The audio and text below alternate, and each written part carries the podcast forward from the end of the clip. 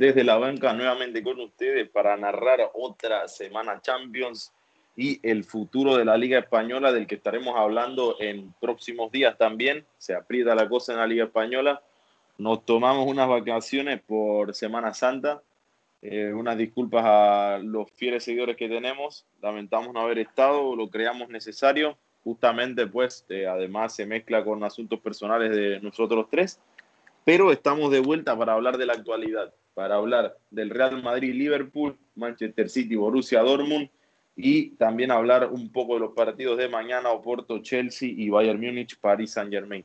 Empezamos debatiendo, creo yo que la noticia bomba del el día, seguramente de lo que será las semanas Champions, a menos que mañana haya un resultado abultado por parte de alguno de los cuatro equipos que juegan. Así que, Luis Montenegro, a ti, a ti hay que dirigirte la palabra esta noche. Tú dijiste que el Liverpool tenía 55% de probabilidades para ganar la partida. Y ah, el Madrid tenía 45%, por lo tanto, ¿no? Por cuestiones lógicas. Además dijiste que tú veías al Liverpool siendo superior, pero al Madrid aguantando, porque tiene esa casta. Es cierto que Madrid es un equipo que, lucha, que pelea y que, que al final logra aguantar. Que para ti era empate con gol average para, para el equipo del pool. Se presenta la semana en la que el Liverpool llega sin defensa, bueno, ha, tenido bastante tiempo sin defensa ya, pero llega con Cabab y Philip a defender. Y el Madrid llega sin Ramos y Barán. Mi primera pregunta para abrir el debate. A nivel de jugadores, ¿qué equipo resiente más la falta de los dos defensas centrales titulares, Montenegro? Vamos a centrarnos en esto para empezar el debate para poder entender lo que pasó el día de hoy. ¿Qué equipo resiente más no tener a sus dos centrales titulares? Ah, es que hoy ninguno en verdad resintió este, la ausencia de sus centrales. Si bien Van Dijk es un jugador fundamental para el juego del Liverpool, ya que les permite jugar un fútbol más acelerado, confiándose en que Van Dijk tapará los huecos que su mediocampo y su ataque generen cuando suben este, hoy el problema de Liverpool no pasó, no pasó por la pareja de centrales, si bien. No te nos adelante, ¿eh? No te nos adelante. Este, si bien pienso que Kabak y el otro central tuvieron un partido sólido, nada espectacular ni nada garrafal, los errores de Liverpool hoy pasaron por un mediocampo inexistente, inexistente de Winaldum pintaba la pared, Naviqueita tuvo que haber sido reemplazado, espero yo que por problemas físicos, porque si no era porque estaba desaparecido en todo el campo, y por errores garrafales de Trent, Trent Alexander Arnold, que hace dos años era el mejor lateral del fútbol y hoy ni siquiera está llamado a la selección inglesa. Entonces, no solo fue en el error de Alexander Arnold para el segundo gol del Madrid, sino que fue un muy mal marcaje para el gol del tercero. Entonces, no siento que hoy este, la clave de los partidos hayan pasado por defensa, que ninguna de las dos defensas de los equipos prometían, si bien se veía mejor en el papel, concuerdo que la del Madrid con un Nacho que estaba sustituyendo a Ramos de manera, de manera excepcional, pero no pienso que la clave del partido haya pasado por las defensas centrales de ambos equipos, sino que pasó por el mediocampo. Este, un cross Yo estoy totalmente de acuerdo contigo. Un ¿eh? cross y un pero... que dejaron totalmente pintados en la pared a nivel ofensivo al conjunto del Liverpool y después un Casemiro como siempre piedra fundamental en la defensa del Real Madrid. O sea, la defensa hoy, el fútbol hoy no pasó por defensa. Pasó Te pregunto yo a, a Aaron ahora, ya que tú me has dado tu punto y yo estoy de acuerdo contigo en casi todo lo que has dicho, pero aquí viene mi pregunta para Aaron para, para crear la, la contradicción de las opiniones, por así decirlo, entre uno y otro. Aaron, para ti, si Militao hubiese sido el Militao que se ha visto de que llegó al Madrid, el partido queda como queda hoy. O sea, porque hoy Militao realmente, yo no sé, a ver, qué partido, qué partido vi yo, ¿no? Pero siento o, veo que Militao tuvo un rendimiento excepcional. O sea, el mejor rendimiento que ha tenido desde que está en el Real Madrid, lo tuvo ayer, lo tuvo hoy.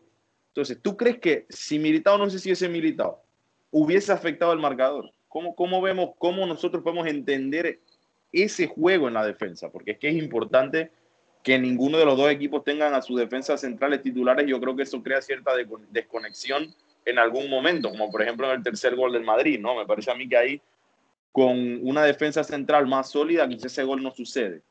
Pero, Aaron. Bueno, a mi parecer, siento yo que el planteamiento de Zidane ayudó bastante.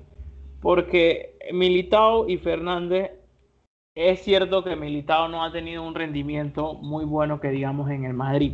Pero también es cierto que el jugador no ha tenido tantos partidos y es un jugador que tiene nivel, pero se le ha visto, le ha pesado la camisa. Yo siento que el, partido de hoy fue bueno.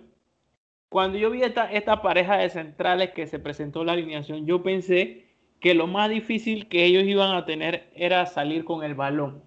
Pero lo, lo, lo genial y lo que me gustó que hizo Zidane fue que él trató de hacer el juego más por banda, utilizando la velocidad de Mendy y de, y de Vinicius y combinándose con los mediocampistas de Kroos y Casemiro y Modri, que al final ese juego de banda, esos, esos buenos pases de Kroos fueron los que terminando, terminaron acabando con la defensa del, Liverpool. Eh, pienso, pienso yo que, que Militao hizo un buen partido, pero tampoco puedo decir que fue superlativo, fue bueno, y también el de Nacho. Claro, estoy de acuerdo, contigo. Un partido sólido. No le llegaron demasiado, pero también es cierto que las veces que le llegaron supieron corregir, supieron limpiar y supieron, reparar. Ahora, por la, déjame decirlo eso, por la parte de Liverpool, lo que sí me dejó a desear fue los centrales. Obviamente son centrales nuevos, no están habitados. Eh, Arnold no es un lateral malo, pero es un lateral que es muy, muy ofensivo. No, no, no, pero Aaron, Aaron, este, ahí sí estoy en completo desacuerdo. la pareja, central, la pareja terminar, ¿eh? la pareja central de hoy cumplió, no, no fue mala ni buena, fue normal, regular, pero mi punto es Alexander Arnold ha tenido una temporada muy mala. Tanto así que le ha costado ser llamado a la selección inglesa. No fue llamado a la selección inglesa en nuestra última fecha FIFA y por rendimiento parece que no va a llegar al, a, la Eurocopa del 2021. O sea que Alexander Arnold está teniendo una temporada para el olvido y Robertson también ha bajado el nivel. O sea, pero es que no son ellos. Pero es que, también tiene que ver que no, es lo mismo cuando Jordi Alba sube y tiene atrás dos buenos centrales a que cuando tú haces la subida y tienes a Philly y Capaz. No es la misma confianza, tú no entras igual a, hacer el corte de, de la jugada pero es que tampoco asiste y cada Sí, es cierto, pero yo lo que me refiero cuando digo que no son ellos se le ve por en el partido de hoy, el partido de hoy se entiende de la siguiente manera. Casemiro, Cross y Modric anularon a quienes hayan jugado en el mediocampo del Liverpool, porque yo no recuerdo ni quiénes eran para serles sincero, pero a ver, ok, sí recuerdo quiénes eran. Wijnaldum, Keita, pero a lo que me refiero es al hecho de que, sí, a Fabiño, a lo que me refiero es al hecho de que se vieron anulados. Fabiño no apareció en todo el partido. A Keita lo tuvieron que sustituir a mitad del, a mitad del primer tiempo. Y Vignaldum, salvo la jugada de, que genera el gol, que fue una arrancada que él hizo, no apareció para más nada. En cambio, se vio dominio absoluto del mediocampo del Madrid, más allá de las ocasiones que el Madrid tuvo un momento bajo, ¿vale? Pero se vio un dominio absoluto en el sentido de que cuando se necesitaba mantener el balón, Kroos y Modric lo escondían. Y cuando se necesitaba recuperar el balón, Casemiro llegaba al corte. Eso no sucedía en el Liverpool. Entonces, sí, hasta Modric, incluso Militao subió varias veces a hacer esa función. Entonces, lo que yo digo cuando, cuando, cuando hablo de que para mí no es solamente que Arnold y Robertson estén mal, sino es que es muy difícil que un equipo funcione bien cuando tú no tienes medio campo. Es cierto que Arnold ha tenido una temporada para el olvido, pero tiene 20, 21 años. O sea, es realmente uno de los laterales derechos con más futuro y eso que ya ha tenido presente, ya tiene un presente con más futuro en el fútbol europeo. Esta es una temporada mala, pero la siguiente, quién sabe. Pero es muy difícil cuando no tienes mediocampo porque él vivía de las asociaciones con el mediocampo. Arnold, todos sus buenos momentos han venido de asociaciones con Henderson, con Fabiño, con Keita, con Vignaldum, y que terminan en conexión con Mohamed Salah. Pero pasan primero por triangulaciones en la mitad del campo. yo creo que cualquier espectador del Liverpool, incluso Aaron, tú que eres fanático del Liverpool, me dará la razón en el sentido de que Arnold, cuando empezaba sus subidas, empezaba haciendo una pared con el mediocampista que tuviese a, la orden. Y luego terminaba haciendo jugadas con el extremo. Pero hoy día, cuando tú intentas darle el balón al mediocampo del Liverpool, no te la devuelven porque lo pierden. Eso es lo que pasó en el partido de hoy. Y no solo eso, sino que los extremos del Madrid, tanto Asensio y Lucas Vázquez por derecha, como Vinicius, apoyado, mejor dicho, más por Benzema que por Mendy, porque Mendy subió, pero Benzema fue el que más se asoció en esa banda. Dominaron completamente a los laterales y dejaron a los centrales al aire. Porque Cavag y, y, y Philip nunca tuvieron una marca jamás. No sabían a quién marcar. ¿Qué pasaba? Que de repente entraban Cross y Modri a la zona del 9 del Real Madrid. Y Philip y Cabab, si se iban hacia ellos, Benzema les cortaba espacio. Entonces era complicado porque no se supo apoyar el Liverpool en el mediocampo. Fabiño no hizo las funciones recuperativas que hace siempre Vignaldum no llegó a ningún tipo de corte y Thiago cuando entró luego de sacar a Keita, lo único que pudo hacer fue matar el balón de vez en cuando. Entonces, yo siento que la clave está en el medio campo. Pero a ver, vamos a generar otro debate ahora. Ok. ¿Qué pasa con Vinicius después de hoy? No antes de hoy, después de hoy. Aaron, ¿tú qué piensas? ¿Piensas que esto es un, un más allá, o sea, una confirmación, un punto de quiebre, o que esto simplemente es, pues, oh, bueno, tuvo un buen partido y se acaba ahí. ¿Cuál es tu opinión? Porque bien, el mediocampo fenomenal, pero es que el mediocampo lo conocemos. Lo que no conocíamos era un Vinicius decisivo en unos cuartos de final de Champions League. A mí siempre me ha gustado Vinicius, a pesar de que el compañero Luis lo ha menospreciado en otros podcasts. A mí siempre me ha parecido que Vinicius es un jugador que tiene la capacidad de hacer grandes cosas eh, yo pienso que él va a ir subiendo su nivel. Todo depende de él, de cómo maneja el, ruido exterior, eh, este momento que está pasando. Si él maneja esto de una manera correcta, se mantiene trabajando, se sigue esforzando, probablemente llegue a ser uno de los jugadores top de Europa, porque tiene todas las cualidades. Incluso hoy a mí me gustó, antes de, de mantener tu, intervención, a mí me gustó muchísimo la manera en la que controla el balón que le pasa a Cross.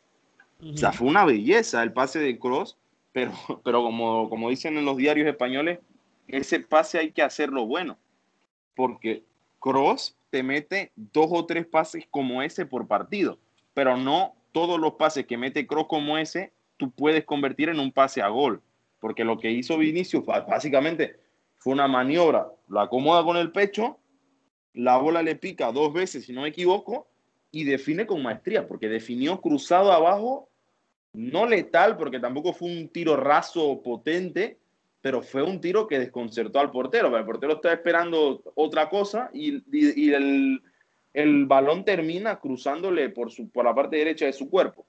Pero entonces, Luis, especialmente tú, porque eres un fuerte crítico de Vinicius Junior, ¿Qué sensaciones te deja haber visto la, participación que tuvo él el día de hoy? Primero de todo, sí es verdad que Vinicius tuvo un muy buen partido. Este, en gran parte fue, fue el pase de Kroos, y bien pienso que fue una, el medio gol. También tenía que. Vinicius, yo sí creo que es capaz de bajar el balón. Siempre ha tenido esa cualidad sobre él. Lo que a mí sí me sorprendió fue que lo definió, porque este es el primer doblete en la carrera de Vinicius con el Real Madrid porque su único otro doblete había venido en el Castilla. O sea, no es un jugador que se caracterice por su gol y mucho menos por meter dos goles en un partido. A mí me sorprendió. Espero y pienso que los madridistas hinchas del Madrid esperan que este sea un punto de inflexión en su carrera en el que pueda destapar y quizás volverse una pieza aún más importante en el Real Madrid, porque Vinicius hoy en día es importante en el Real Madrid porque Eden Hazard no lo es. Creo que estamos de acuerdo todos en eso. Hazard pudo jugar hoy y no tuvo ni un minuto. correcto, entonces. Los cambios, o sea, los cambios de Zidane no llegaron hoy, ¿eh? Zidane ahora hizo cambios hoy. Correcto, correcto. Ahora sí hablando de Vinicius, sí le debo una disculpa, pero es que no solo, se, no solo se la debo yo. Si yo soy bien crítico de Vinicius porque pienso que es mucho gambeteo y nada de estrellas y nada de goles. No solo soy yo el crítico de Vinicius. Recuerden que a principio de temporada salía el dicho de Benzema, juega contra nosotros, no se la des. O sea que era un problema que no solo veía yo, sino que veía sus miembros en el equipo, de que era un jugador con muy falta de gol, que las ocasiones te las creaba pero no definía. Espero por el Real Madrid y por la carrera de Vinicius que este sea un punto de inflexión en el jugador y no sea la anomalía. Entonces hay un dicho que dice que cuando, los hechos cambian, las opiniones cambian. Yo todavía no, no estoy dispuesto a cambiar mi opinión sobre Vinicius de que está sobrevalorado y que es más prensa lo que genera porque juega en el Real Madrid, pero estoy dispuesto a darle ahora más beneficio a la duda de lo que yo estaba dispuesto a darle antes. Este, si bien pienso que el primer gol sobre todo es una verdadera clase de definición, el segundo gol es algo más normal, una definición un tanto regular en el sentido de cómo llega el pase y cómo define. Creo que bastantes jugadores en el mundo son capaces de definir así. No me sorprendió, pero el primer gol sobre todo pienso que es algo que le debe motivar y hacer pensar al Real Madrid y sobre todo a Vinicius que está para más cosas. Lo que sí me gustaría mencionar es que pienso yo que es verdad que él se va a ser un jugador bastante desequilibrante, pero quizás él no llegue a ser un goleador más allá de los 25 goles por temporada. Yo lo veo no, y eso es muy raro. Es muy raro que un extremo te meta 25 goles. O sea, yo lo veo como un jugador. No, no, no, no. Eh, tienes razón, Aaron. Es bien raro que un jugador extremo te meta 25 goles. O sea, no tienes un 10 goles, te meta un par de asistencias o te meta 10 asistencias y 7 goles. Eso es lo que tú esperas Ajá. extremo top. Pero, ¿qué Vinicius es? Pero, me alegro y por la hinchada del Madrid porque se lo merecían y lo venían esperando. Parece ser que está comenzando. Claro. Es que, es que a mí, bro, yo como soy fanático de Madrid, pues a mí Vinicius siempre me ha gustado, ustedes lo saben, yo siempre lo he defendido a muerte. Pero es que, es que esos jugadores que te hacen falta, ¿sabes?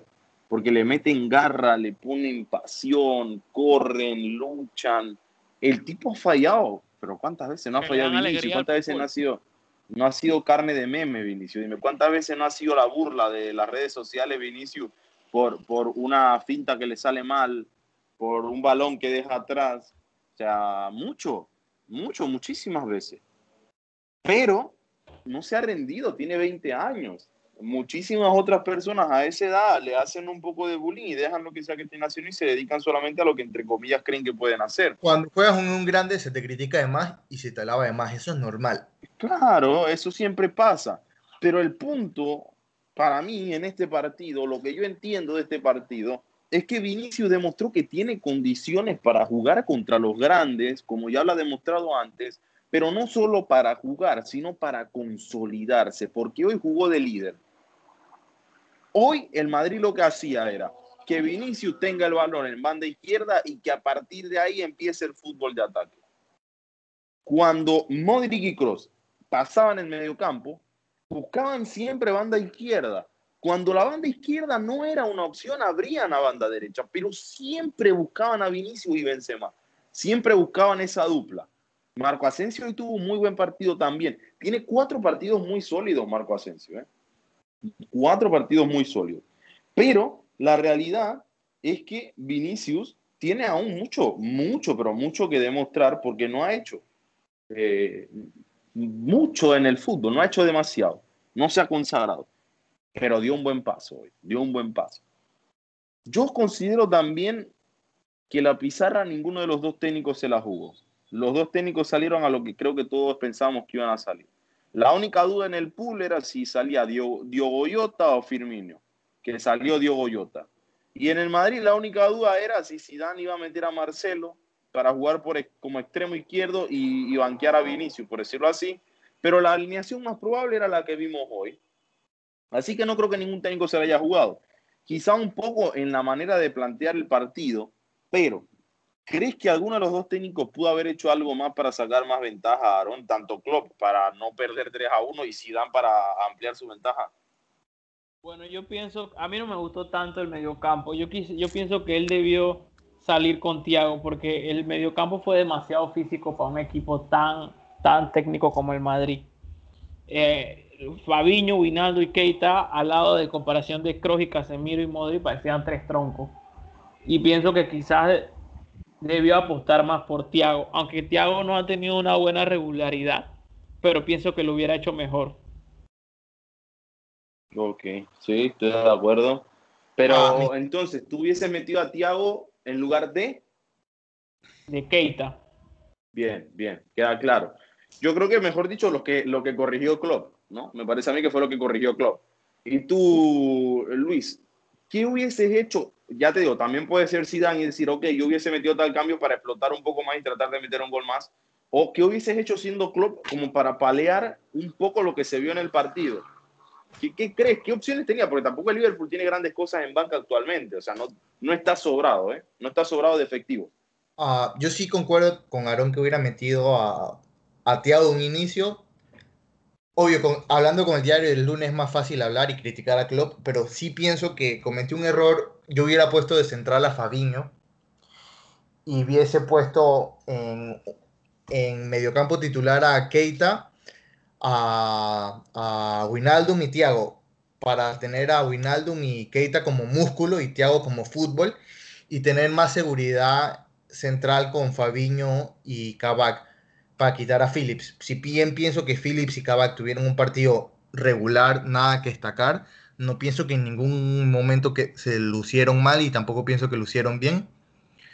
Pero hubiese salido así con idea de tener un mediocampo más musculoso para tratar de pelear los balones con el Madrid y buscar a Thiago después que le diera fútbol y buscar a los extremos, que sí pienso que los extremos fueron la decisión correcta con Manet, con Manet, Salah y Jota en el medio. Si bien pienso que Diego Jota no jugó y no tuvo un mejor, su mejor partido, pienso que fue acertado Klopp y después, después buscar en segundo tiempo con con Firmino. Si bien para mí Klopp se equivocó fue cuando estaba el resultado 2 a 1. Ahí pienso que Klopp se buscó porque yo siempre lo dije cuando el Liverpool iba perdiendo 2 a 0, yo les dije, el Liverpool nada más necesita un gol y se va feliz. Porque después llega con una diferencia de menos un gol y haber marcado un gol de visitante. El error, el error mayor que tuvo Klopp fue cuando iban ganando 2 a 1 y permitirle al Madrid que siguiera vivo porque siguieron buscando el segundo gol, pero no lo buscaban con claridad y tampoco estaban defendiendo bien. Entonces no tenía una idea clara de juego. Lo que yo hubiese hecho era bajarle la intensidad, bajarle la intensidad del partido y tratar de cerrar un poco más, porque mi defensa central no me está dando garantías. O sea, cuando Trent, cuando Trent hace una asistencia a Asensio, te, indica que tu defensa no está bien y que tiene un resultado que dentro de todo, dentro de, dentro de la derrota, es favorable al Liverpool. Cuando el Liverpool iba perdiendo 2 a 1, es un resultado favorable y rescatable en Anfield. Creo que estamos de acuerdo todos en eso. Entonces, el error del Liverpool fue... Favorable de lo que uno dice favorable, obviamente no es, pero es un, es un resultado que algo puedes hacer. Comparación con el resultado de llevarse 3 a 1. Es, es que, el Liverpool, es que en realidad el Liverpool, dentro del partido que propuso, no irse perdiendo por diferencia de tres goles es algo que deben estar agradecidos, porque en defensa tuvieron demasiados errores. No, y, o sea, yo pienso que hoy, en día está muy mal visto eso de echarse atrás, que te tildan de equipo pequeño, pero es que a veces hay que hacerse.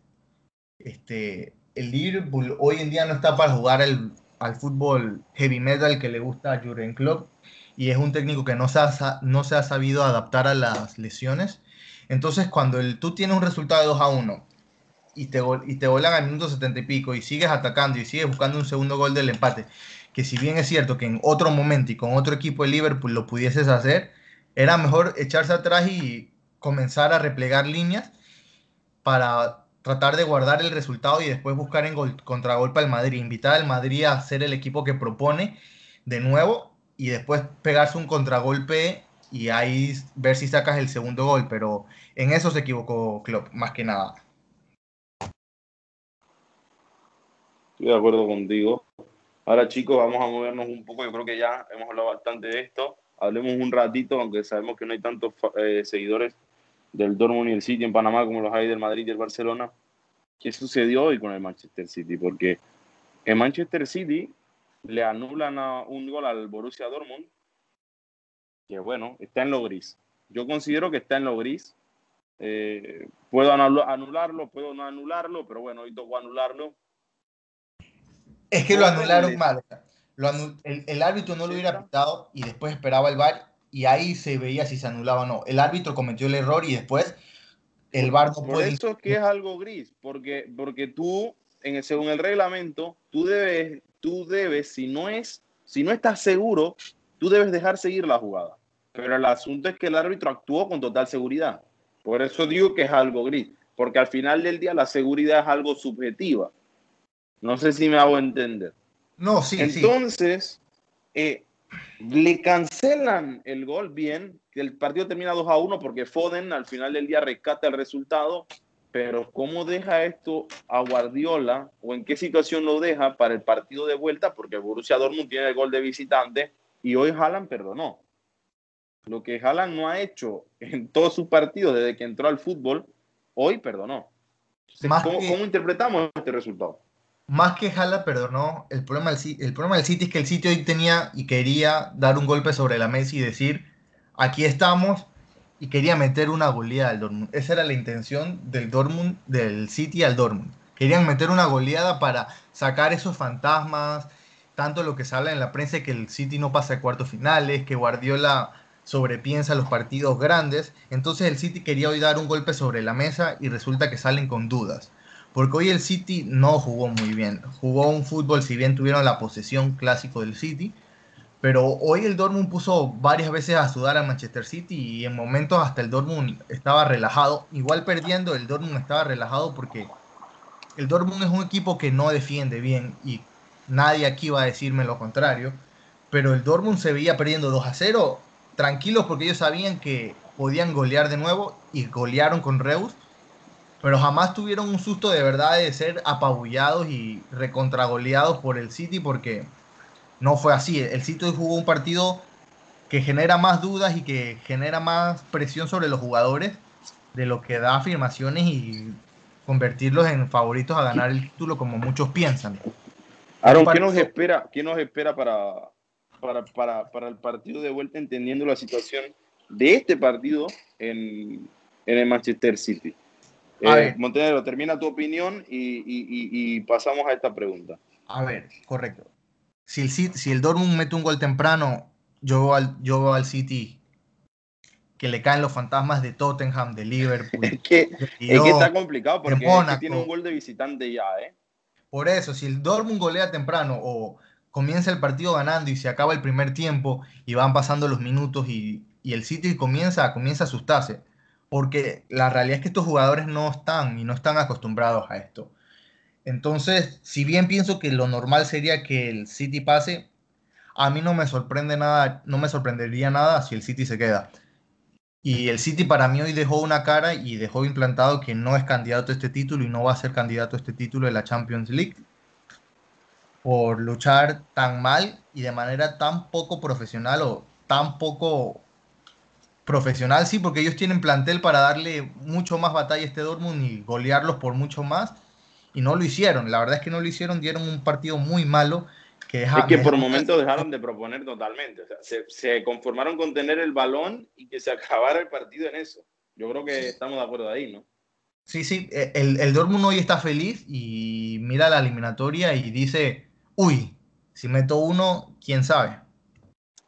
Claro, entonces, Aaron, ¿cómo, ¿cómo vemos esto de cara al partido de vuelta entre ellos dos? Primero que todo, quiero mencionar que aquí queda grabado en el podcast lo que dijo Luis, de que el Manchester City está no tomado en cuenta para llegar a la final. La verdad, pues si vemos la alineación, los jugadores que están en el. Al menos que pase el PSG, sería entre pechos fríos. Queda grabado. Eh, los jugadores que están en el campo, me parece que la el planteamiento de, Guardiola fue un poco conservador.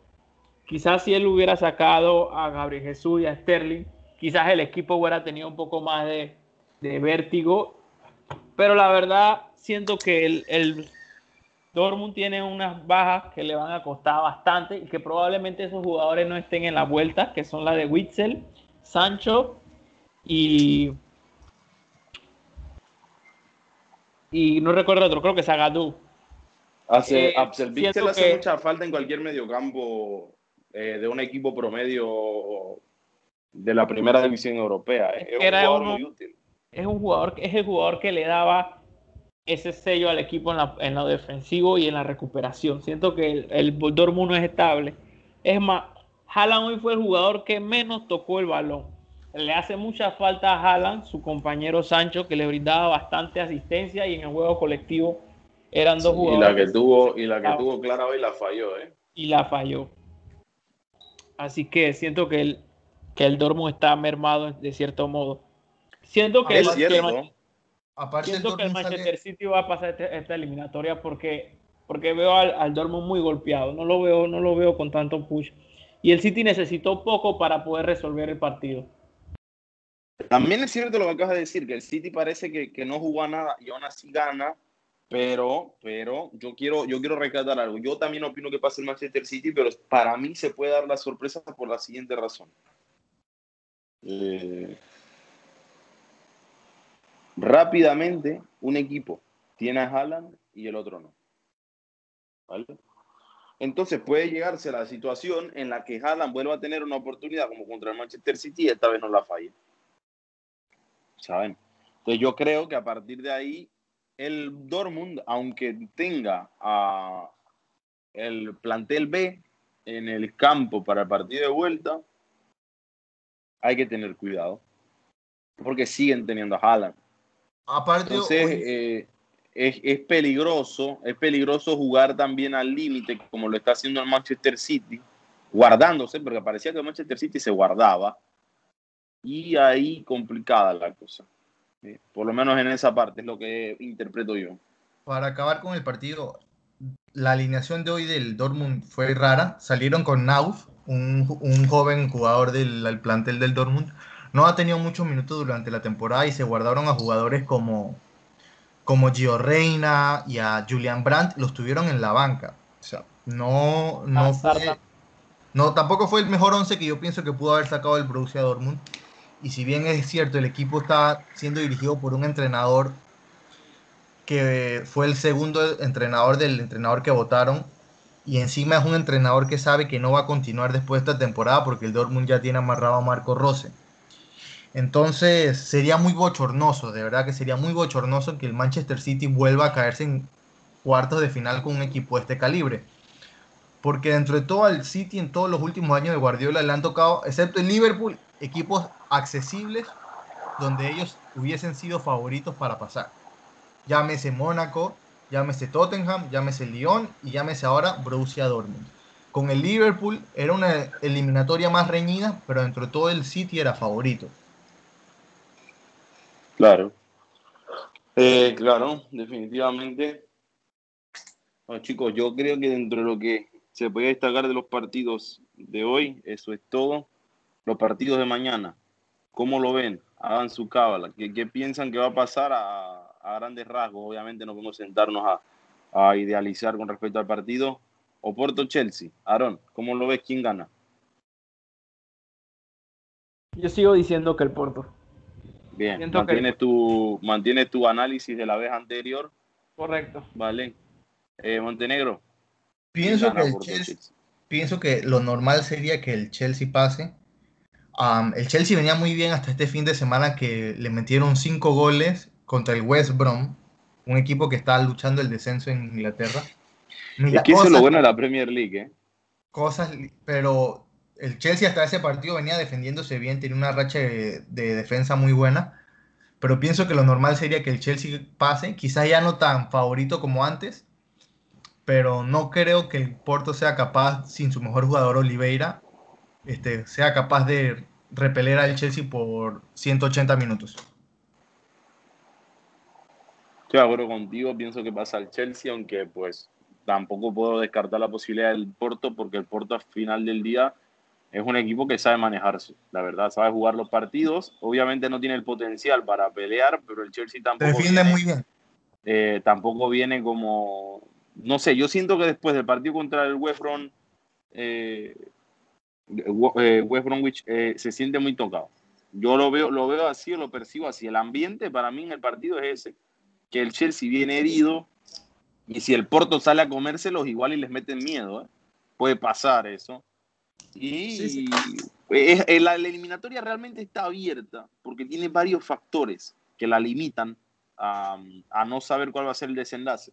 Así que hay que ver qué es lo que va a suceder mañana. Un partido interesante, pero por supuesto que el partido de la jornada es PSG contra Bayern Múnich. Luego de todas las situaciones que se han presentado, con los 300 jugadores que no, no van a estar en el terreno del juego, le hace jugadores importantísimos como Marco Veratti, como Kurzawa, como Bernat, le hace jugadores como Mauricardi y por el lado y por el lado del solamente con el hecho de que no esté Gnabry por, por su enfermedad ahora del coronavirus que esperemos que se recupere pronto y que no esté Tito Lewandowski siendo el máximo artillero pues ¿Cómo ven ustedes ahora este partido? ¿Qué creen que va a suceder? Porque ahora no solamente hay que suplir a Tito, también hay que suplir a Sergi Gnabry, que ofensivamente es una bestia, aporta demasiado, crea, también es capaz de hacer de cortar y ahora pues pierden también ese empuje en, una de las bandas, ya que jugaba en ambas bandas. y por el mes. ¿Qué piensas tú que va a pasar? Es un partido que yo estoy casi seguro que el Bayern pasará. No tan tranquilo como antes, estaba así con nervioso, pero estoy muy seguro que el Bayern dentro de lo normal debería pasar la eliminatoria.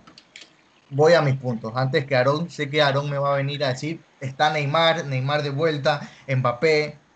Ok, si uno mira la liga francesa y uno ve las estadísticas de Mbappé, ve el registro goleador y dice, uff, la está rompiendo.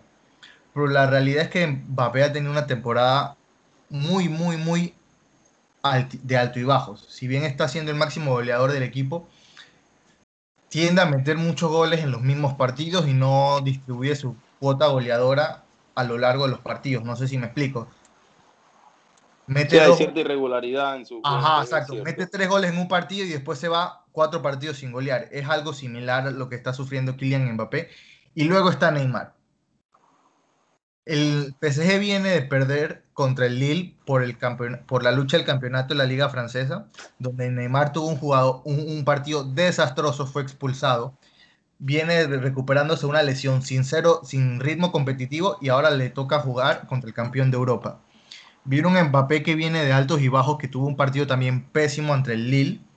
Y resulta que el PSG tendrá que salir sin su mediocampo, que sin sus dos mejores mediocampistas, que son Berratti y Paredes, y tendrá que salir sin jugar su, defensa, que son Kurzawa, Juan Bernat. Entonces, pienso que si bien la ausencia más grande de todas es la de Lewandowski, pero al PSG le robaron tantas piezas secundarias de su equipo que no podrá carburar igual. No sé si me explico. Claro, te entendemos, pero aquí viene la situación, o se presenta la situación de que al final del día el Bayern Múnich lo que perdió fue toda su ofensiva. Y el PSG lo que perdió fue su mediocampo. ¿Qué se va defensa. ¿Qué piensas tú? Yo, yo veo más mediocampo que defensa realmente porque sin Verratti y sin Leandro Paredes pierde bastante más pero también vas a perder sin Bernat Kurzawa, Florenzi, Bernat eh, y Florenzi también que es otro de los jugadores que no está pero yo aquí hago la pregunta Aaron, ¿qué piensas tú que va a pesar más? Que falte el ataque completamente del Bayern Múnich, porque gira en torno a los goles de Lewandowski, de Gnabry, y ahora habrá que ver lo que pueden aportar el resto de jugadores del Bayern, que son buenos, rinden, son efectivos, pero no son Robert Lewandowski, no son Sergi Gnabry, o la cantidad de bajas que tiene el PSG del mediocampo para abajo lo van a lastrar y le van a impedir ganar el partido. ¿Qué, es lo que tú piensas con respecto a eso? Bueno, yo pienso que en esta, en esta eliminatoria, después de las bajas, cambio mi opinión. Pienso que el Bayern es, más es favorito a pasar porque para mí la baja de Berratti y la de Paredes es una baja que quizás pese más en el campo que la Lewandowski. Y quizás no se vea tanto porque Lewandowski es más mediático y es el jugador que más goles hace. Pero los jugadores que le daban la salida al balón y que hacían la conexión entre la defensa Y los jugadores ofensivos en el PSG son Berratti y Paredes, que es un jugador que a primer toque es uno de los mejores, me parece. Y pienso que Idrisa y Herrera quizás no le den esa salida al balón. Y con Neymar que a veces quiere jugar él solo o se desaparece en los partidos. Y a veces cuando Mbappé no está con el balón, no lo, no lo siento tan, tan desequilibrante y, determinante como en el juego que tuvo contra el Lili. Siento que esas bajas van a pesar más que la de Lewandowski. ¿Y por qué? Porque todos los jugadores del Bayern también son capaces de meter gol. Quizás probablemente no tengan tantos goles como hubieran tenido con Lewandowski, pero sí van a tener la suficiente calidad para resolver el partido. Es que este, a lo que voy totalmente, totalmente análisis tuyo lógico y objetivo. Es cierto, pero al final del día más influye en el juego lo que tengas en el medio del campo y en la defensa. Antes de poder llegar a definir, tienes que estructurar y lo que estructuran son los jugadores de atrás. Entonces, este, el Bayern Múnich va completo, ¿eh? Mira mi punto de vista y por qué pienso que, si bien pienso que ya no va a ser tan cómoda la eliminatoria, porque a mí me gustaba mucho el Bayern, el Bayern contra el PSG, mi punto de vista es que Goretzka y Kimmich vienen en su mejor momento futbolístico, van a dominar de manera absoluta el mediocampo del PSG. El Bayern va a crear bastantes ocasiones de gol. Si bien es cierto, no tendrán a Lewandowski para que las defina todas, la puede definir Müller, que en su momento fue goleador, que ahora es más asistidor que goleador. La puede asistir Sane, que también ha estado mejorando su nivel, y Kingsley Coman, que también ha estado aumentando poco a poco su cuota goleadora en el equipo. Aparte tiene jugadores como el mismo Goretzka, que es un jugador que tiende a jugar, llegar mucho al área, a, a los bordes del área para ver si pesca un balón y golea. O sea, es un equipo que tiene goles en el mediocampo. Si bien es cierto, la mayoría de sus goles siempre son buscando a Lewandowski porque es un monstruo es un equipo que es capaz de buscar goles de otra manera. Y lo que yo pienso es que va a ser un partido donde el Bayern cree muchas ocasiones de gol. Quizás no la defina todas porque tendrá a Chupomotín como nueve y como referencia. Pero es un equipo que siempre va a crear ocasiones de gol. Y en cambio el PSG va a tener que tener una o dos oportunidades de gol ante un Manuel Neuer que está en su mejor momento futbolístico desde que ganaron la Champions. Si bien es cierto la defensa no ha estado no ha sido la mejor esta temporada. Los últimos dos meses se han ido recuperando. Entonces pienso que con un Neymar fuera de ritmo y que nunca ha sido comprometido a la defensa, con un Mbappé que, que sí es más comprometido a defender, pero no es muy bueno, pienso que es una eliminatoria que le apetece de manera sobria ganarle al Bayern de Múnich con diferencia de 2-1 y 2-1 o 1-1 en la ida y pasar, pasar el global con diferencia a un gol. No pienso que va a ser una victoria cómoda, pero sí pienso que el Bayern sería capaz de remar esta eliminatoria. Claro, comprendo, también te acuerdo también. Lo único sí, no, el PSG tiene dos individualidades que te pueden resolver un partido, pero no. El, el partido. A las dos. El partido tendrá que llegar porque al final del día uno nunca sabe las sorpresas que te pueden dar. Los análisis hasta hoy pintan lógico, creo que cualquier persona tendría eh, la decencia de estar de acuerdo con lo que han dicho, porque por ahí se puede entender el fútbol, pero al final del día, a partir de que jugarlo y puede resultar ahora que Mbappé y Neymar aparezcan jugando brutalmente. Como puede pasar también que el Bayern Múnich domine el partido completo y el PSG se vea achicado.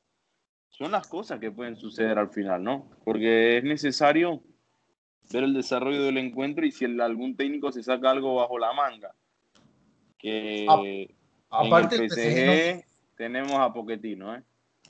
Y hay técnicos que saben sacar oro de donde solo hay cobre. Poquetino Eso sí es, uno, ¿eh? Eso es es un técnico que sabe sacar de donde no hay. Recordemos lo que hizo con el Tottenham y ahora tiene un plantel con por lo menos dos jugadores de nivel superlativo. Antes tenía a Harry Kane y lesionado gran parte de la temporada en la que logró llegar a la final de la Champions. Entonces, hay que tener cuidado, porque Poquetino se la sabe jugar, Flick hará lo suyo también, eh, seguramente no se quedará brazos cruzados, pero habrá que ver, habrá que ver si es que vemos acá un giro de tuerca por parte de los técnicos que terminen resolviendo el encuentro. Algo que puede suceder y que ha sucedido anteriormente en, en otros encuentros con otros equipos.